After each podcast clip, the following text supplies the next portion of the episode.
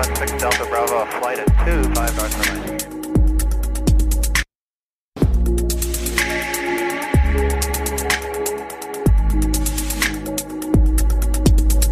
Willkommen an Bord und hallo zu einer neuen Folge Cockpit Talk.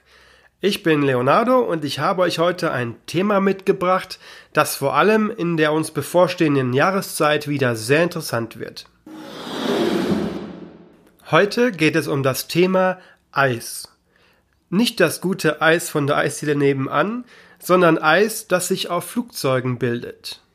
Ihr habt es sicher schon mitbekommen, wenn ihr im Winter geflogen seid. Der Kapitän erzählt vor dem Flug etwas von Eis, das entfernt werden muss, und plötzlich tauchen auch schon so merkwürdige Fahrzeuge auf, die das Flugzeug sehr großzügig mit einer unbekannten Flüssigkeit besprühen. Und ich möchte euch in der heutigen Folge gerne erklären, warum sich Eis auf einem Flugzeug bildet, warum es entfernt werden muss und wie das in der Praxis abläuft. Eis kann sich aus den verschiedensten Gründen auf den Tragflächen, aber auch auf dem Rumpf eines Flugzeugs bilden. Ihr kennt es sicher im Winter, euer Auto stand die ganze Nacht draußen und wenn ihr morgens zur Arbeit fahren wollt, stellt ihr fest, dass die Scheiben zugefroren sind und ihr ärgert euch, dass ihr euer Auto nicht in die Garage gefahren habt. Jetzt haben wir für Flugzeuge keine Garagen, das heißt, sie stehen immer draußen. Und wenn das Flugzeug die ganze Nacht draußen stand, kann sich durchaus ähnlich wie auf den Autoscheiben Eis auf dem kompletten Flugzeug bilden. Eis kann aber auch entstehen, wenn beispielsweise Nieselregen auf die sehr kalte Flugzeughaut trifft und dann gefriert, aber auch Schnee, der das Flugzeug bedecken kann, muss vor dem Start entfernt werden. Jetzt fragt ihr euch sicher, wo ist denn das Problem, wenn sich eine dünne Eisschicht auf den Tragflächen bildet?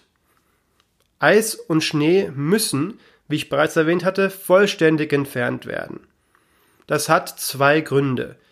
Zum einen haben die Tragflächen kein zufälliges Profil, sondern der Entwickler hat sich was dabei gedacht, die Tragflächen genau so zu formen, wie sie letztendlich sind.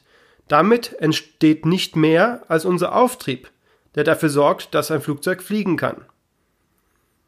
Wenn sich auf dieses Profil also eine Eisschicht setzt, von der wir gar nicht wissen, wie dick oder uneben sie ist, kann und wird das die Aerodynamik des Flugzeugs massiv verändern und kann dadurch zum unkalkulierbaren Sicherheitsrisiko werden.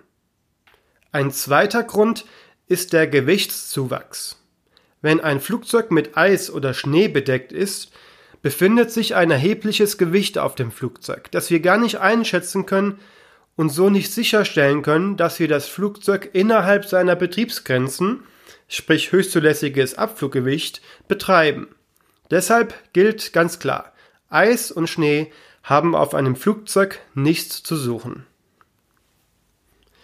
Jetzt bringt aber dieser ganze Enteisungsprozess einen erheblichen Mehraufwand mit sich, der auch bei gut organisierten Flughäfen dafür sorgen kann, dass es einen Rückstau gibt und Abflüge verspätet werden müssen.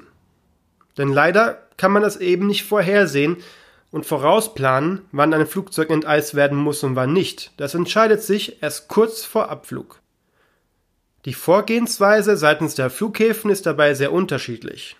An manchen Flughäfen wird das Flugzeug direkt an seiner Parkposition enteist. Bei anderen Flughäfen gibt es eine Enteisungsposition, zu der man rollen muss, die sich meist in der Nähe der Startbahn befindet. Dazu später mehr.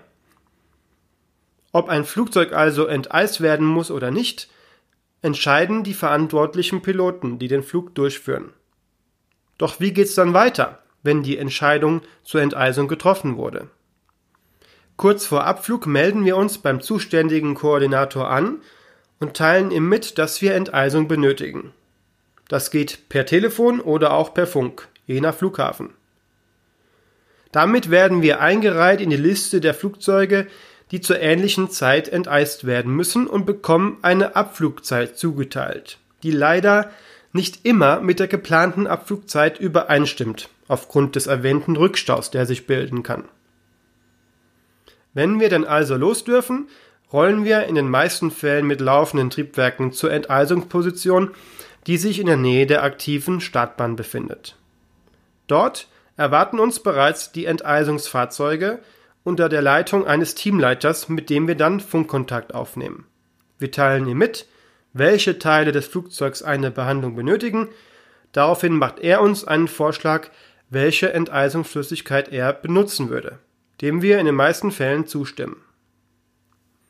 Dann bringen wir das Flugzeug in den sogenannten Enteisungszustand. Das heißt, wir saugen keine Luft mehr von außen an, um keine Gerüche der warmen Flüssigkeit einzusaugen, und wir verschließen Öffnungen, in die die Enteisungsflüssigkeit laufen könnte. Wenn wir soweit sind, geben wir dem Teamleiter Bescheid und die Enteisung beginnt. Dafür gibt es je nach Kontamination und Wetterbedingungen zwei Verfahren. Ein Einschritt- und ein Zweischrittverfahren.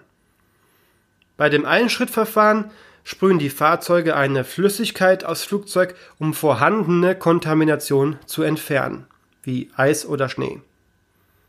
Wenn aber sichergestellt werden muss, dass sich auch nach der Enteisung bis zum Start kein neues Eis bildet, das könnte je nach Wetter passieren, dann kommt das Zweischrittverfahren zum Einsatz, bei dem nach der ersten Besprühung eine zweite Besprühung erfolgt, mit der eine Flüssigkeit aufgetragen wird, die neue Eisbildung verhindert. Und das ist auch der Grund, warum die meisten Enteisungspositionen in der Nähe der Startbahn sind. Denn wenn man das Zweischrittverfahren anwenden musste, gibt es je nach verwendeter Enteisungsflüssigkeit und je nach vorherrschendem Wetter eine vorgeschriebene Zeit, bis zu der man gestartet sein muss, weil darüber hinaus nicht garantiert werden kann, dass die Tragflächen eisfrei bleiben. Überschreitet man dieses Zeitlimit, weil die Verkehrslage einen rechtzeitigen Start nicht zulässt, muss das komplette Enteisungsverfahren erneut durchgeführt werden. Alle beiden Schritte. Kleine Frage am Ende. Habt ihr grob eine Ahnung, wie viel Liter Enteisungsflüssigkeit zum Enteisen allein der Tragflächen benötigt wird?